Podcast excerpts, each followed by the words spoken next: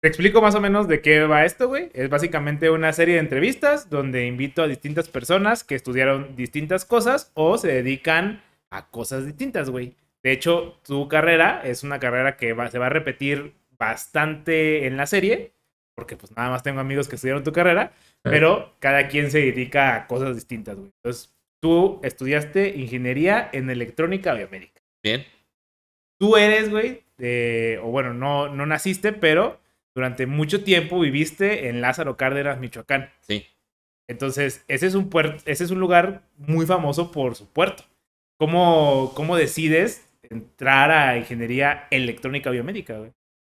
Mm, ¿Cómo decidí?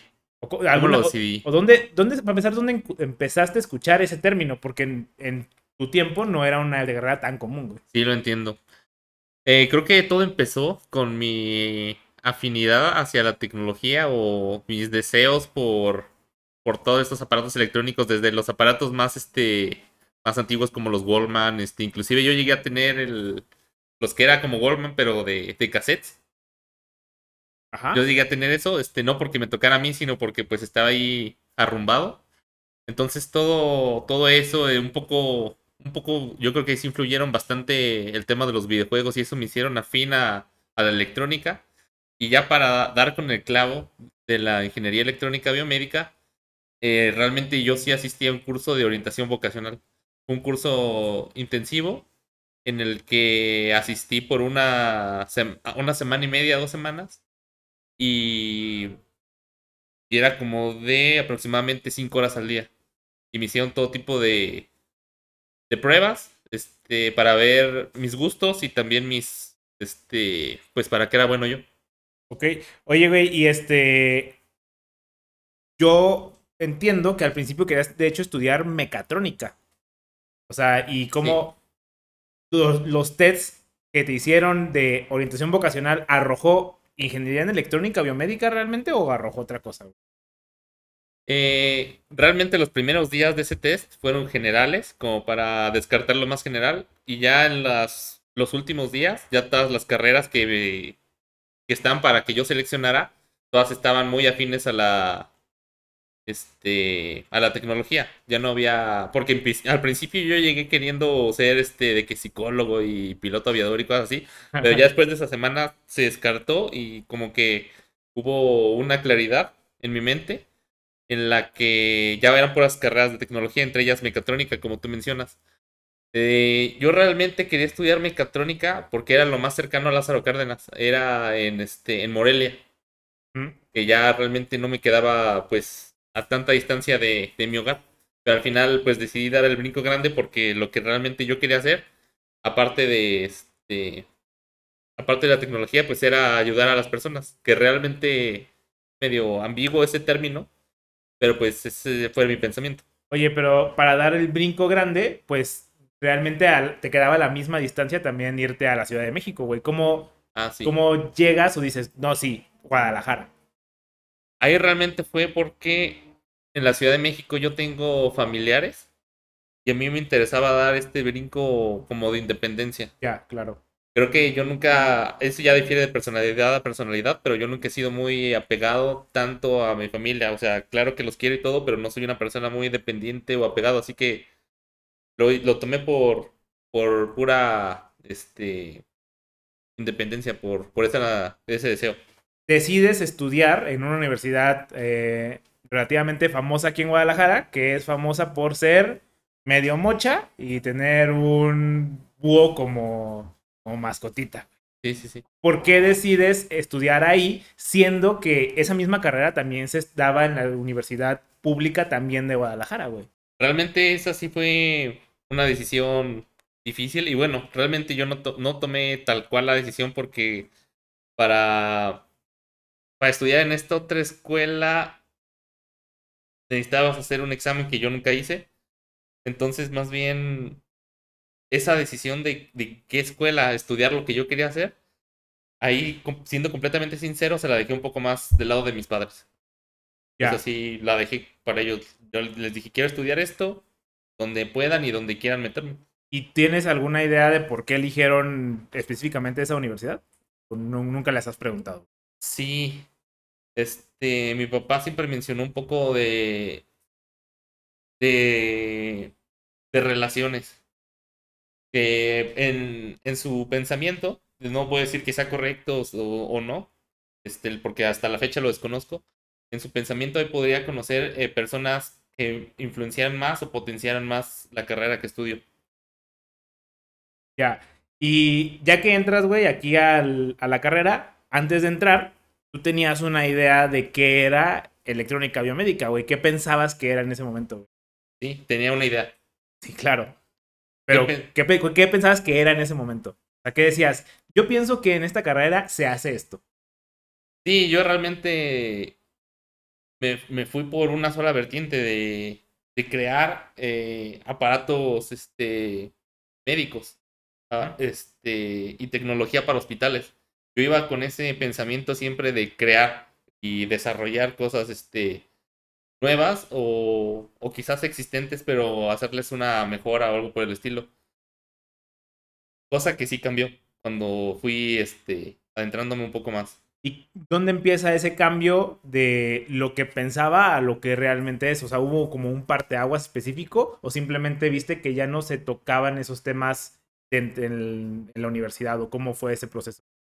Me parece que fue este gradual, porque la escuela, sin dudar a dudas, pues te puede enseñar a desarrollar ese tipo de proyectos, pero durante la carrera, los proyectos que nos dejaban hacer no iban tan enfocados a, a la biomédica. Los proyectos que eran de, de desarrollo, este, ya sea de desarrollo electrónico o de software, este, no iban tan enfocados a la biomédica.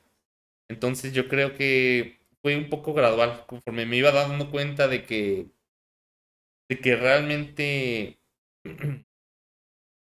no, me estaban enseñando cosas generales y también de que la biomédica era mucho más, o más bien lo que yo quería hacer era el menos de lo que realmente se hace en la carrera. Tú querías hacer el menos de lo que realmente se hace en la carrera. ¿Cómo puedes desarrollar esa idea, güey? No, no sé si Sí. la- Por ejemplo, eh, crear aparatos este, médicos, este, desarrollar software este, para un aparato médico o electrónica para un aparato médico, eh, se logra en un muy menor porcentaje a, por ejemplo, este, ser un biomédico de servicio en un hospital o algo por el estilo. Ya. Y eso, de hecho, es la pregunta que te iba a hacer. O sea, la, la carrera se llama electrónica biomédica, pero tú solo me estás hablando de aspectos muy electrónicos, güey. ¿En dónde se ve lo- o qué tiene de biomédica realmente la carrera? Eh, en la escuela ah, es un punto muy interesante, muy, muy interesante. Y quiero, a lo mejor me alargo esta pregunta un poquito. No, güey, o sea, alérgate lo que quieras, ¿eh? O sea, de hecho, tú date, güey. Porque Esto dura, pregunta- esto dura una hora, güey. Así que date, güey. Muy bien. Esta pregunta la quiero abordar de varios puntos. Este, porque realmente yo cuando. Me voy a soltar un poquito la pregunta para, Ujú, para darle dar contexto. Ajá. Este, yo cuando empecé a trabajar, mi primer, en mi primer trabajo de desarrollo, porque mi, este, porque mi primera chamba de la vida no fue desarrollo, ya mi segunda sí. Ahí conocí a chavos que est- estudiaban biomédica, pero en la UDG. Entonces, estos chavos me di cuenta que ellos sí sabían muchísimo más de biomédica de lo que yo sabía. Me sentía muy atrasado. Pero como, pero yo me siento que me logré desempeñar un poco mejor en ese trabajo porque yo sabía más de electrónica y más de desarrollo que estos, este, que estos chavos. Ahí, este, yo creo que es un tema de la escuela, quiero creer, pero también pudo haber sido de perfil, de que quizás en, quizás aquí eh, en la escuela en la que estudié sí me dio lo suficiente, pero yo no lo agarré. Eso, eso puede ser. Pero ¿y qué veían en la escuela, güey? ¿Qué, qué veían de biomédico? Eran muchos este, procedimientos, inclusive me acuerdo que había una materia en la que tú este, diseñabas un hospital respecto a las normativas. Eh, hay una materia completa de normativa hospitalaria.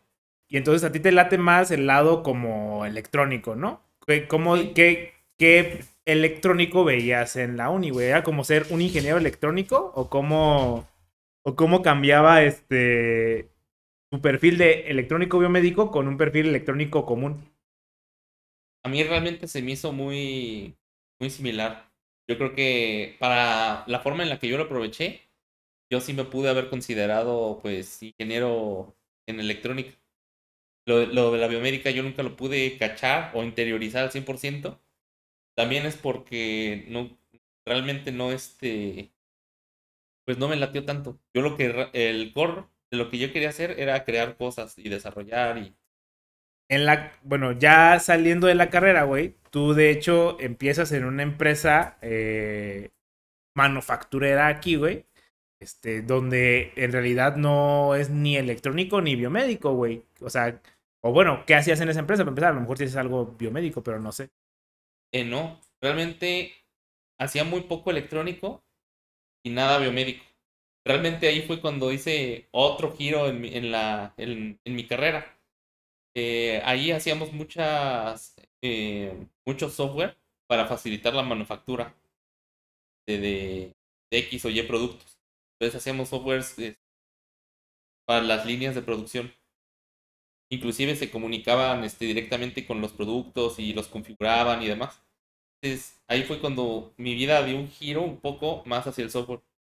Sí, hacía algo de electrónica, pero no, este, no hacía, no hacía diseño. A lo mucho que llegaba era análisis. Un poco de análisis de, de tarjetas y por qué se quemó y demás. Ok, sí. Pero no, este, no llegué, yo no, yo no llegué a, a diseñar un circuito para algún producto que, que se vendiera. O sea, tú no hacías ningún tipo de desarrollo per se, o sea, hacías ni de software ni de hardware, hacías... Yo diría que software sí. Ok. Este, pero era desarrollo para herramientas internas de la empresa, como por ejemplo esta software de manufactura. Okay. ¿Y cómo, en qué desarrollabas en o sea, qué lenguaje o cómo era ese, era ese desarrollo? Hubo dos etapas toda, en todo el tema de manufactura de, de esta primera empresa en la que trabajaba. Primero empecé trabajando todo en Python, porque así lo estaban haciendo cuando yo llegué, entonces así lo tuve que hacer. Pero después hubo un giro, se salió el, el, pues el Technical Lead, que era el que traía todo el tema de Python, y entró otro que traía diferentes ideas, y él este, quería migrar todo a, C Sharp. Entonces en ese momento se migró todo a C Sharp pero obviamente se vendió, eh, bueno, se puede decir que se vendió de nosotros a la empresa con muchos features extra. Ya este, me parece que las, el software que estaba en Python, este, no estaba, los resultados de las pruebas no estaban centralizados, se tenían que extraer de cada computadora las pruebas. Entonces ya con este sistema ya estábamos centralizando toda la información y otras cosas. Tenía muchas, muchas ventajas y así que primero fue Python y después fue C Sharp. Ok, ok. ¿Y cómo entras a esta, esta chamba, güey? O sea, la universidad te o sea, hace los contactos porque yo tengo entendido que tú hiciste prácticas profesionales muy enfocadas a la biomédica, prácticas en el centro médico, pero ningún, en ningún momento hiciste prácticas para esta empresa de Flex. Entonces, ¿cómo alguien sin experiencia llega a conseguir esta chamba? ¿Cuánto tiempo te tomó para empezar a conseguirla, güey? ¿Sabes qué? No sé si te confundiste un poco con lo de la empresa manufacturera, porque yo creo que las dos, mis dos primeros trabajos fueron en empresas manufactureras. Ok. Y lo que yo te comentaba del desarrollo ¿Ah? iba aplicado a la segunda empresa en la que trabajé. Yo creo que por eso tú decías que en la primera no hacía desarrollo, porque sí, efectivamente, en la primera empresa que yo trabajé, que también era de manufactura, no hacía nada de desarrollo. ¿Y entonces qué hacías? Ahí hacía un poco de análisis de datos de inventario. Ok, entonces todo este concepto que dijimos de la segunda chamba en realidad es de la primera chamba. No, desde la, es de la segunda chamba. Ah, la que no hacía digo, perdón, sí, sí, sí, tienes razón. O sea, todo el concepto es de la segunda chamba. Sí. Pero tú, aquí irnos un poquito más atrás, güey. O sea, ¿cómo consigues tu primera chamba? Tu primera chamba como egresado de la universidad, la consigues en una manufacturera que hace cosas flexibles, vamos a decir. Sí, sí, sí. Es manufacturera. Sí, sí, sí. Y Ahí hacías análisis de datos. Análisis de datos. ¿Y esto, o sea, qué tiene que ver con la electrónica o con la biomédica? Yo creo que muy poco. Entonces, ¿por, qué te contrataron a ti, güey? O sea, ¿cómo llegaste ahí? Este, realmente llegué por estas plataformas de, de reclutamiento. Ya. Yo estaba, este, yo no era empleado tal cual de, de esta empresa, yo era subcontratado. Ya. Y una de estas, este, fue la que, pues, presentó el currículum con las personas adecuadas y ahí fue donde tuve esa oportunidad. Ya, o sea, fue más literalmente buscándole trabajo, tú conseguiste este trabajo. Sí, realmente en esa etapa, pues yo mandé a todas partes. Ok. Eh, mandé a todas partes. Creo que influyó un poco el tema de que. Este, de que era foráneo. Ahorita ya no me considero foráneo, ya me considero pues más de, de aquí, de, de Guadalajara. Pero en ese entonces yo todavía me consideraba foráneo. Entonces, y no conseguir chamba, pues eh, representaba para mí regresarme a Lázaro Cárdenas. Claro, que era algo que no querías en ese momento, ¿no? Sí, ni a ninguno, ¿eh? Ni ahora. Tenía la fecha. Ni Hasta la fecha tampoco quiero. pero- Pero este, ya entras a esta empresa muy flexible y este, haces este análisis, güey, y no o sea, ahí no hacías nada de desarrollo entonces, Nada. nada, cero software. Pequeño porcentaje para automatizar reportes en Visual Basic. Pero Ya. muy, muy, muy, muy leve. Y Y también un poquito en extracción de datos de bases de datos, que eran los datos que yo luego analizaba, pero no era el mi main activity, era más bien este lo que necesitaba hacer para hacer mi chamba, sacar datos de, de una base de datos con SQL. ok, bueno, al menos ya poquito había de algo, ¿no? Había poquitito, que siempre eran iguales los, los queries, pero ahí los ejecutaba, ¿no? ¿Y, y por qué decides salirte de este lugar, güey? porque no me apasionaba. No me apasionaba el tema de, este, de analizar datos. Entiendo que el software siempre está muy de la mano con analizar resultados, analizar datos y demás. Pero no era lo que yo quería hacer. Ok.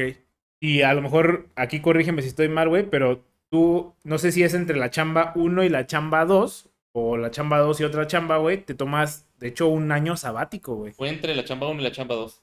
¿Y cómo, cómo decides tomarte el año sabático? O, o sea, tú dices, ¿me voy a tomar un año sabático o qué pedo? No, eh, me gustaría tomar ese tipo de decisiones a veces, pero realmente sí hubo una excusa. Eh, la excusa fue que a mí me operaron de, de la garganta. Eh, me quitaron un tumor, nada de cáncer, era un tumor este, Ah, benigno. no, benigno, creo que es la palabra, porque no era, no era cáncer ni nada. Este, que tuve ahí pues desde chiquito. Entonces, esa operación y la recuperación fue como este, una excusa para decirles, ya me voy, eh, podría volver, pero mejor ahí la dejamos porque esto no es lo que quiero hacer. Ya, perfecto. ¿Y entonces te operaron un año o qué pedo? ¿O por qué, o por qué un año completo, güey?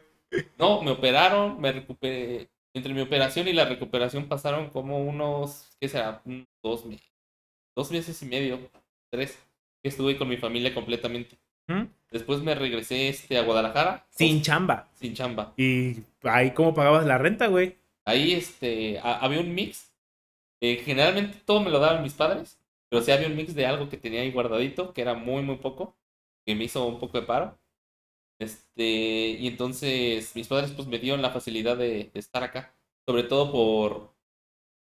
Sobre todo por la inseguridad de Lázaro Cárdenas. Ya. En esa.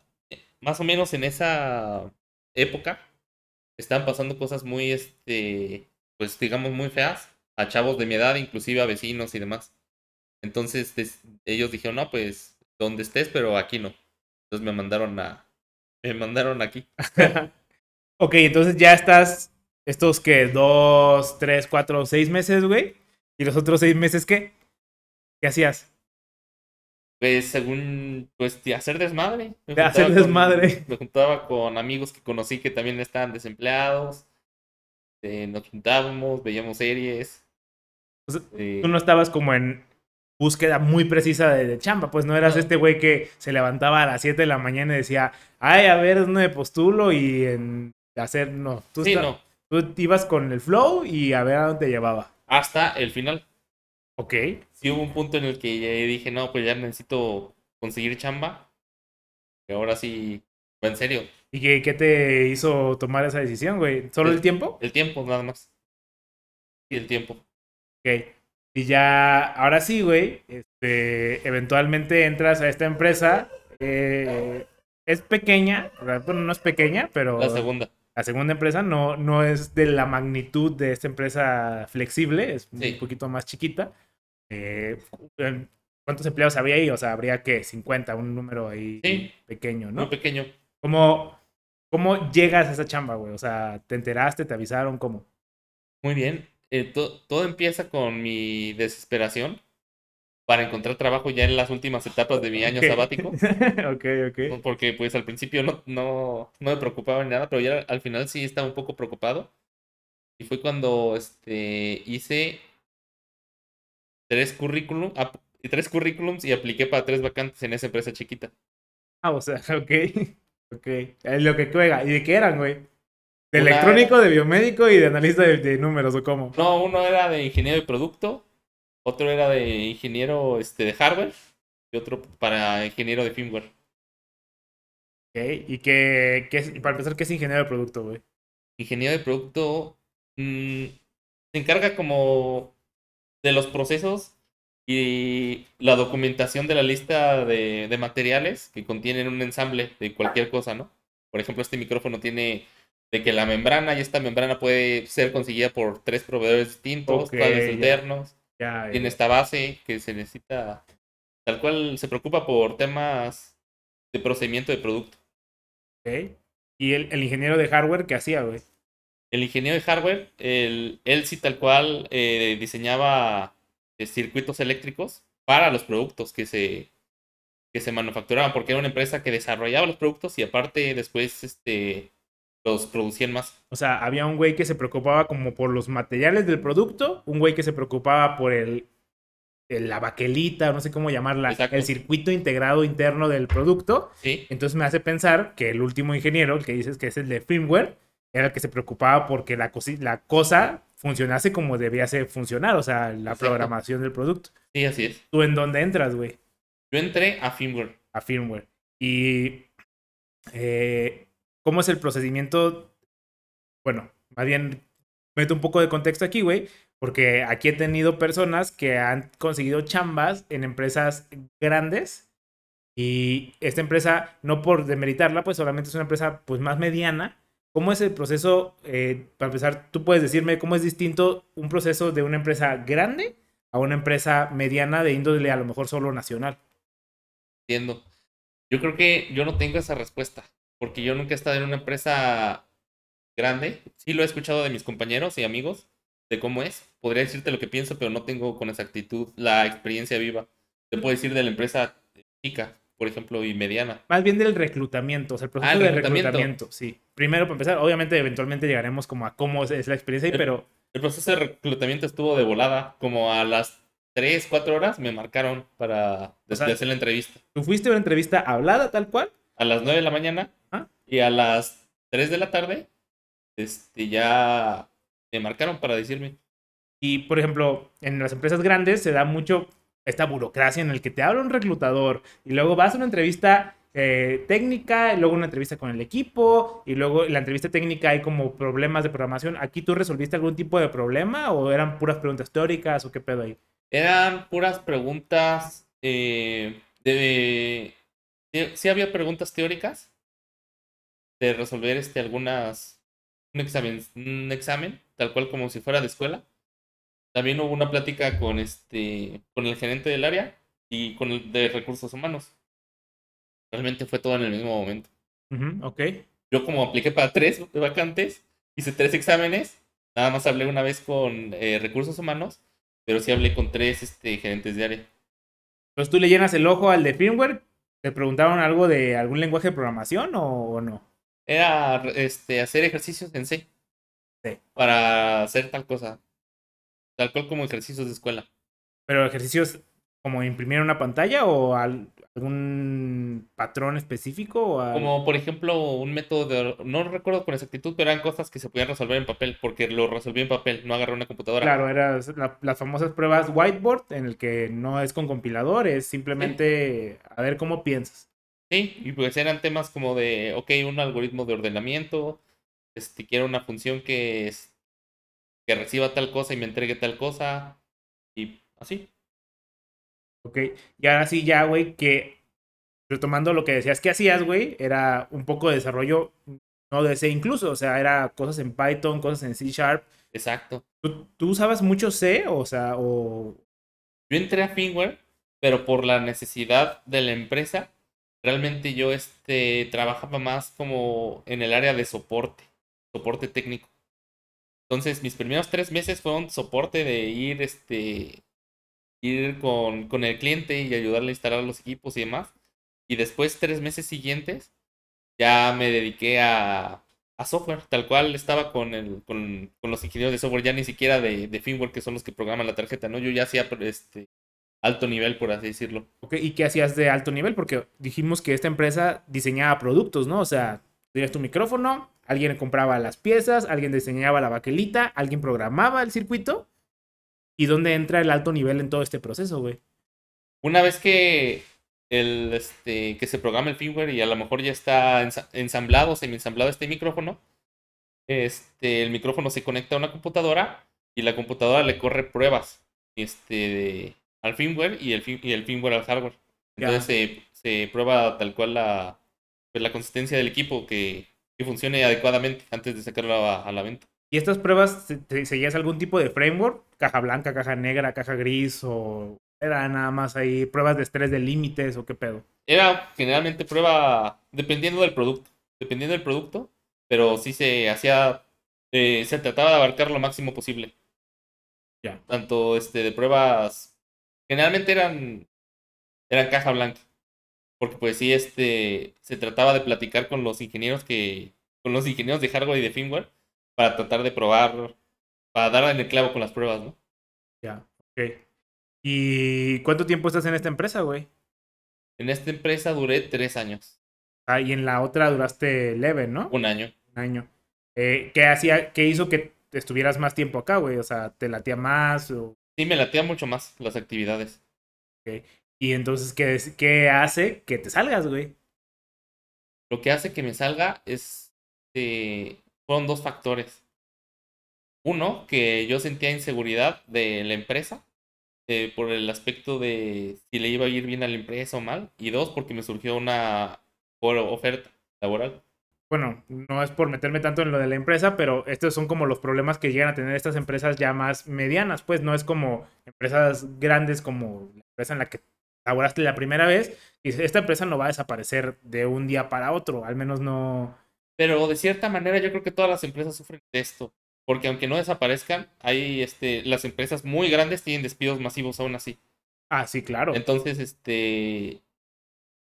Nada más es eh, el problema en diferente escala, ¿no? Porque, pero es lo mismo. Claro. Es ese tipo de inseguridad de, un despido masivo, de que, de que la empresa se fuera a acabar. No era tanto de que la empresa se fuera a acabar, era más bien un despido masivo. Ya, veías como problemas más que nada en la empresa, ¿no? Y decías, ahora qué hacen en corredera y vámonos antes de que me toque a mí, ¿no? Ajá.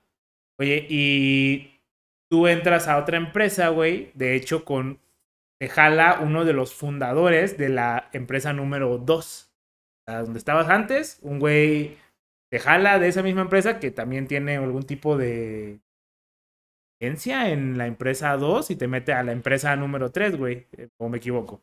No, no fue así. Ok. Pero esta persona es importante. Esta persona, fundadora de la empresa número 2, Ajá. este, yo realmente le renuncié a él. Este, le renuncié y conocí a la persona fundadora de la empresa 3. Y entonces esa empresa fundadora de la empresa 3 me, este, era amigo del fundador de la empresa 2. Ok. Así que él no me, no me quería, por así decirlo, piratear. Él más bien me preguntó, oye, este, preséntame a chavos que hagan lo que tú haces. Porque yo quiero abrir un área este, de lo que tú haces en, en mi empresa. Era el mismo giro, básicamente, de alguna manera. O no, son giros muy distintos porque no existía esa área este, eh, en esta empresa 3. Quería empezar a hacer ese giro. Ah, ok, más al rollo del alto nivel. ¿Cómo? Eh, desarrollo de productos. ¿Pero qué no era esto lo que hacían en la empresa 2? ¿Desarrollo de productos también? Sí, sí, sí, sí. Nada más que el desarrollo de productos de la empresa 3 lleva más enfocado a, al software viendo este, no solo productos físicos, sino a un producto de software ya. Que se pueda vender. Por ejemplo, un ejemplo, MATLAB es un producto de software, ¿no? Ya, vender soluciones per se, ¿no? O sea, soluciones. Ser tu propio, como estos que están en los restaurantes, que todos tienen el mismo pinche software de el amarillito y nada más le cambian. Exactamente eso. Exactamente estoy haciendo algo similar en, para otro giro, no para el giro de restaurantes ahora, eh, en este momento. Ya, sí, pues sí. Ese tipo de productos estoy haciendo. O sea, que de hecho me lleva a la pregunta, pues, ¿qué, qué haces ahí? Haces ese tipo de productos, güey. Exacto. y, o sea, ¿qué tecnologías utilizas? O sea, ¿qué lenguajes? eh? Cuando llegué a esta empresa 3, este... Ah, hay una, hay una parte que quería dejar en claro. Este, por tu confusión de que la persona del, fundadora de la empresa 2 me jaló a la empresa 3. Realmente yo me pasé a la empresa 3 y después contratan a esta persona y me toca trabajar con él de nuevo.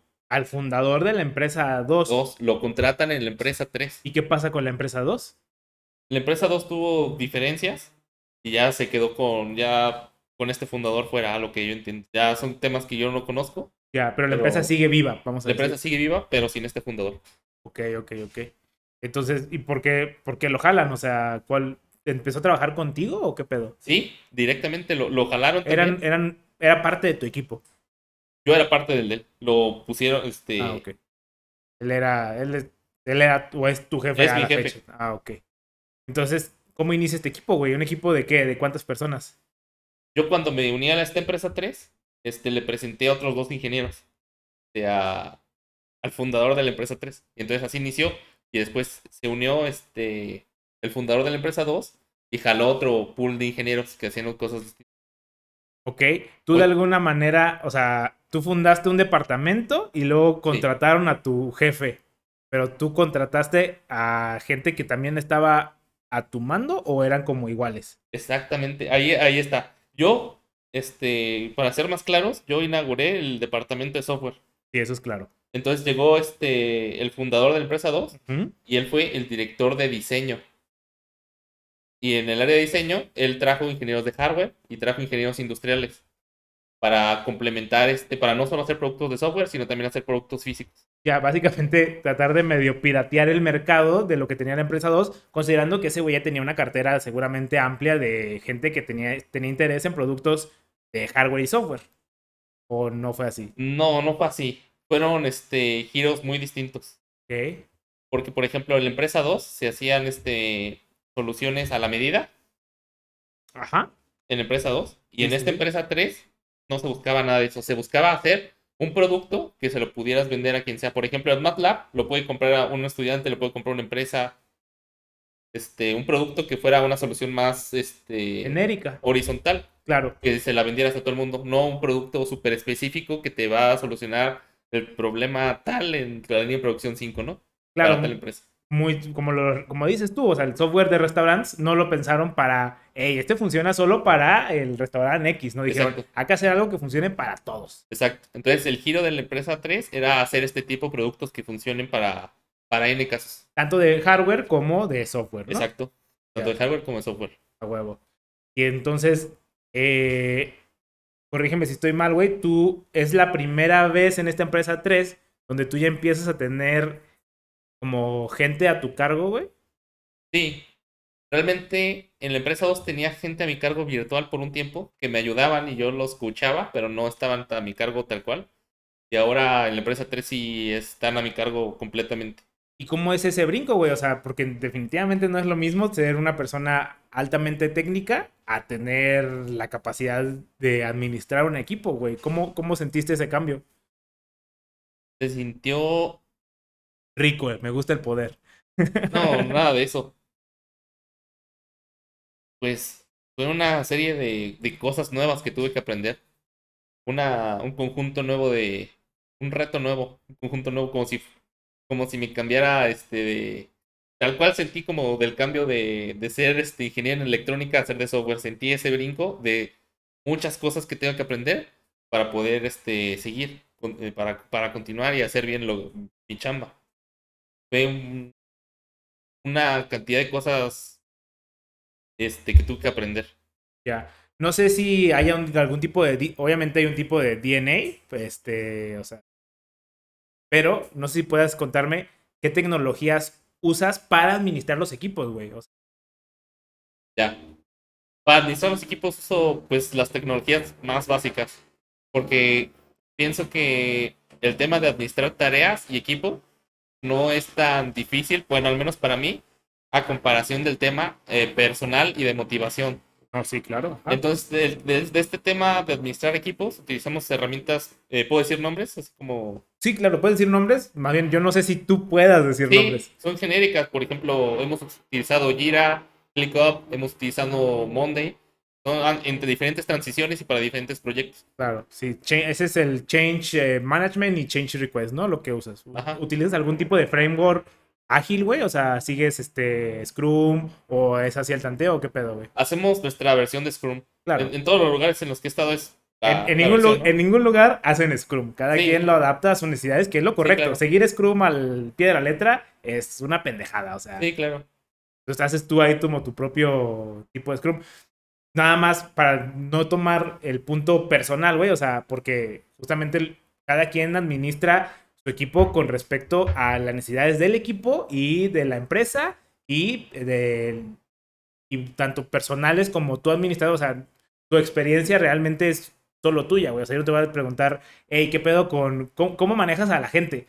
Porque, güey, o sea, tú, tú eres una persona y las personas que manejas son personas, individuos diferentes, o sea, no existe una respuesta genérica, entonces eso no me, no me meto a esa pregunta que... Y realmente es la más compleja, claro. donde más tuve que aprender porque, como te digo, este, el tema de las tareas, este, saber si estamos en tiempo, eh, hacer las juntas de seguimiento es la, la, parte fácil. La parte difícil es la parte humana de cada una de las personas que están en tu cargo.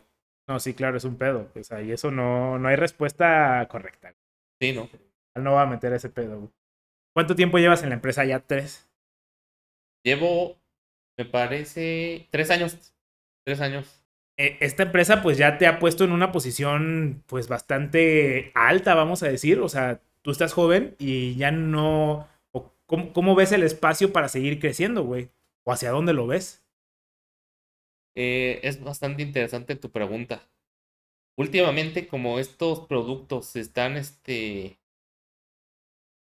vendiendo bastante bien, este, la empresa está considerando en darnos eh, stock options. ¿Has oído hablar de eso? Sí, claro, es muy similar, eh, creo que en Facebook y en Google, en todas estas empresas, ¿cómo se llaman? ¿A. ¿Favas? Eh, Facebook, Facebook, Amazon, estas empresas muy populares, hay, en lugar de pagarles con un bono anual que muchas empresas hacen, lo que hacen es, ah, güey, cada cierto tiempo te dan una acción de la empresa. O es algo así, ¿no? Es algo muy similar. Okay. Entonces están, este, Actualmente estamos en proceso de adoptar ese, esa filosofía de empresa.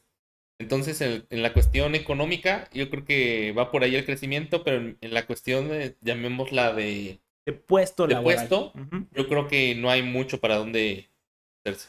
Claro. No, y de hecho, yo estoy súper a favor de este concepto de stock, eh, de darles stocks a las personas, porque, güey, ahí es cuando sientes que realmente, si la empresa crece, tú también te está yendo bien, güey, a diferencia de, sí, claro, yo me estoy partiendo el lomo, pero el pinche CEO es el que está ganando millones de pesos mientras yo estoy aquí chingándole y ese güey está jugando golf con sus compas. Sí, me parece una movida súper astuta y beneficiosa para todas las partes.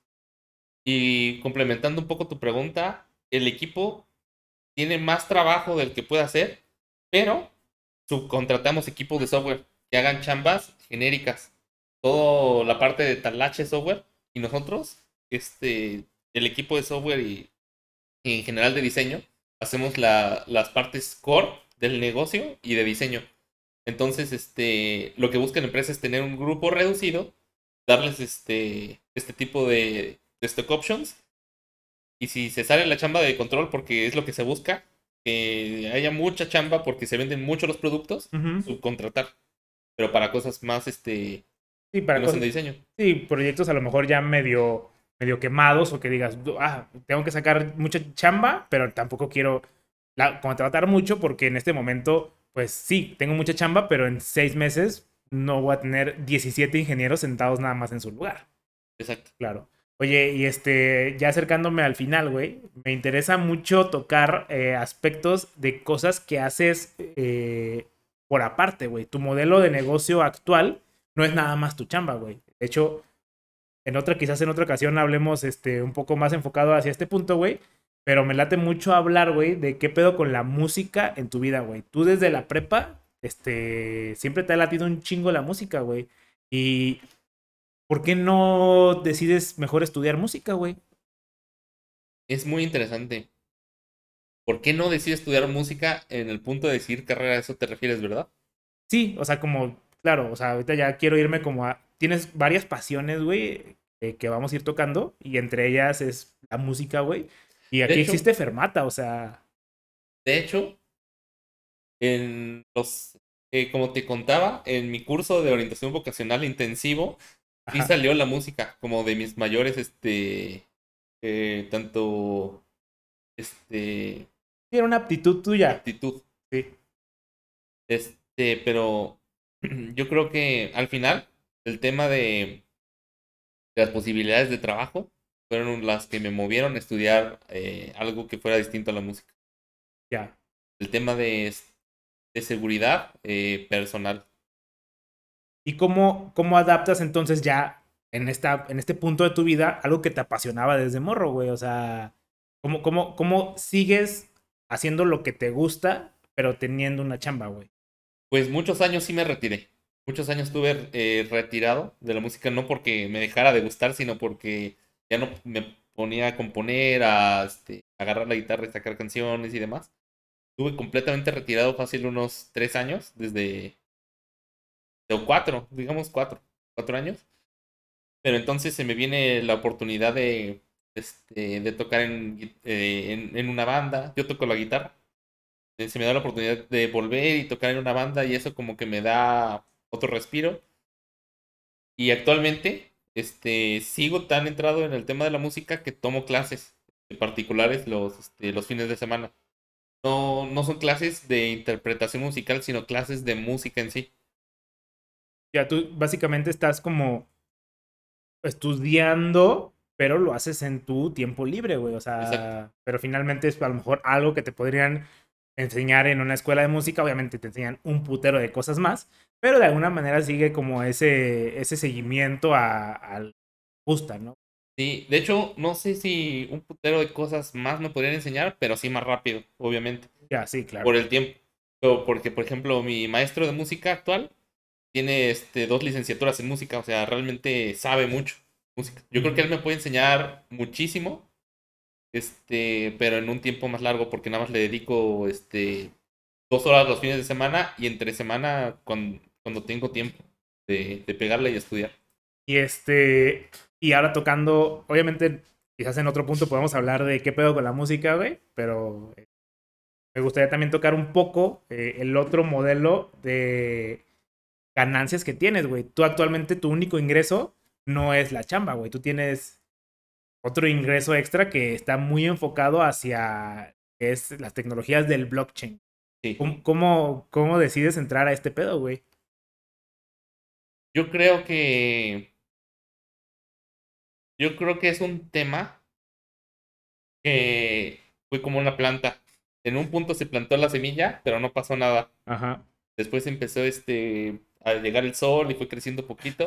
Pero en un momento agua. creció de repente de, de golpe.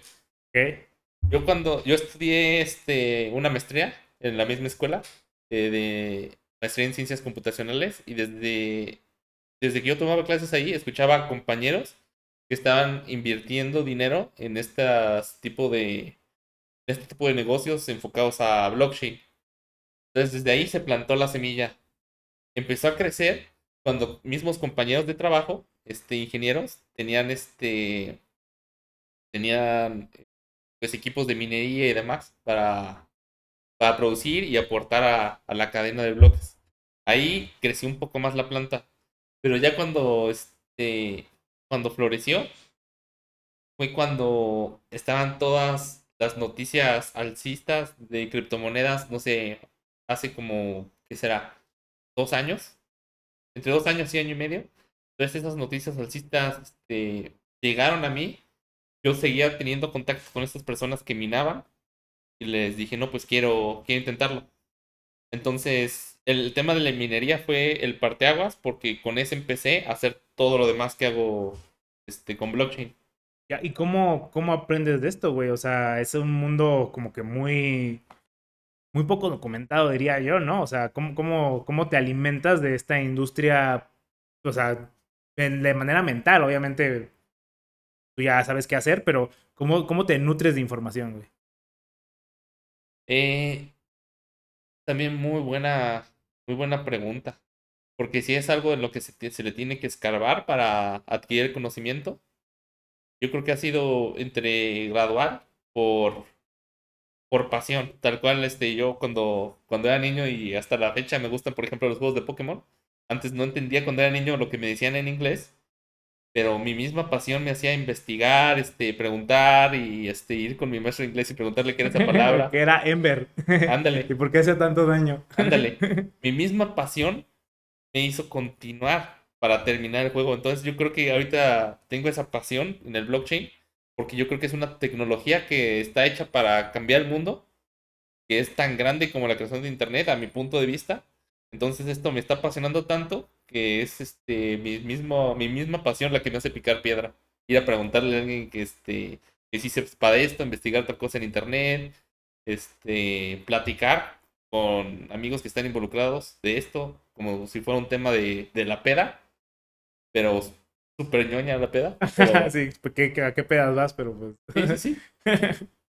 Oye, güey, y ahora la verdadera pregunta, güey, ¿cómo le haces para manejar estas, o sea, tienes tu chamba, güey. Tienes la música y tienes este pedo de las criptos y en todas me estás diciendo que en una tienes que estarle chingando porque tienes que manejar un equipo, manejar las tareas, ver qué pedo con los tiempos, te toca viajar un putero por el país, güey. Tienes la otra que es la música que te ha latido desde morro, güey, tomas clases, este, tienes una banda, güey, o no sé si todavía la tengas, pues, pero... Y luego tienes este pedo del cripto que también hablas con mucha pasión de ella, güey, y dices que tienes que investigar un putero, güey. ¿Cómo, ¿Cómo cabe en tu día este pedo, güey? ¿Cómo manejas tu tiempo? Esa es la pregunta más, este, más difícil de toda la sesión.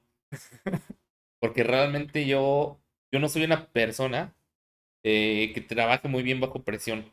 E, eso yo sé que es algo súper requerido para la industria, las personas que trabajan bien bajo presión, pero yo soy de las personas que doy el 200% cuando estoy tranquilo y. Cuando estoy bajo presión, mucho menos, ¿no? Entonces yo trato de siempre mantenerme en este estado perpetuo de zen, en el que gracias al home office este, y la disminución de tiempo de traslado, eh, inicia mi día y empiezo con lo que más se me antoja hacer. Puede que lo que más se me antoje sea investigar este, unas dos horas o tres del blockchain o pegarle esas dos horas o tres a la chamba, después al blockchain y después este, una hora a la música. Realmente a la música es a lo que menos le dedico tiempo. Realmente le dedico dos horas el sábado y si acaso dos horas entre semana. A todo lo demás sí le dedico mucho tiempo. Este, y trato de hacer lo que se me antoja en ese momento. Eso me ayuda bastante. Eh, sé que no es una buena administración. no, pero es la tuya. Pero es, mi, es lo que me funciona a mí. Porque a mí me funciona estar en un estado zen. En el que estoy haciendo lo que quiero. Y tengo como esa. No sé si sea mi, mi propio Coco Wash de que estoy haciendo realmente lo que quiero en este momento y no me están forzando. Después cambio de actividad y también es lo que quiero hacer y demás. Ya, y entonces, ¿cómo te ves como en el futuro, güey? ¿Cómo piensas crecer este pedo, güey? O sea, porque estás creciendo mucho para muchos lados, güey. O sea, no, no tienes esta curva natural de un empleado común en el que se súper especializa en hacer una cosa, güey. Tú estás creciendo mucho y eventualmente la burbuja va a tronar, güey. O sea, ¿tú cómo te ves en cierto tiempo y con estas tres cosas, güey. O sea, piensas dejar una más, dejar una menos, o como vaya ahí soltando la vida, güey. Yo pienso que depende mucho de, de las circunstancias. Porque como le estoy poniendo mi empeño a estas tres cosas, la que tenga, la que llegue a resurgir o con más, son éxitos distintos en cada una de las tres, pero va a llegar un momento en el que en el que sí tenga que dejar de afuera una o dos, y eso me queda bastante claro, y va a ser un tema de, de la situación de ese momento, de, de quiebre. Porque obviamente la, si tengo que dejar algo es porque uno me empieza a demandar mucho más. Y en ese momento que me empieza a demandar mucho más, o es porque o es más exitoso ese proyecto o menos eficiente.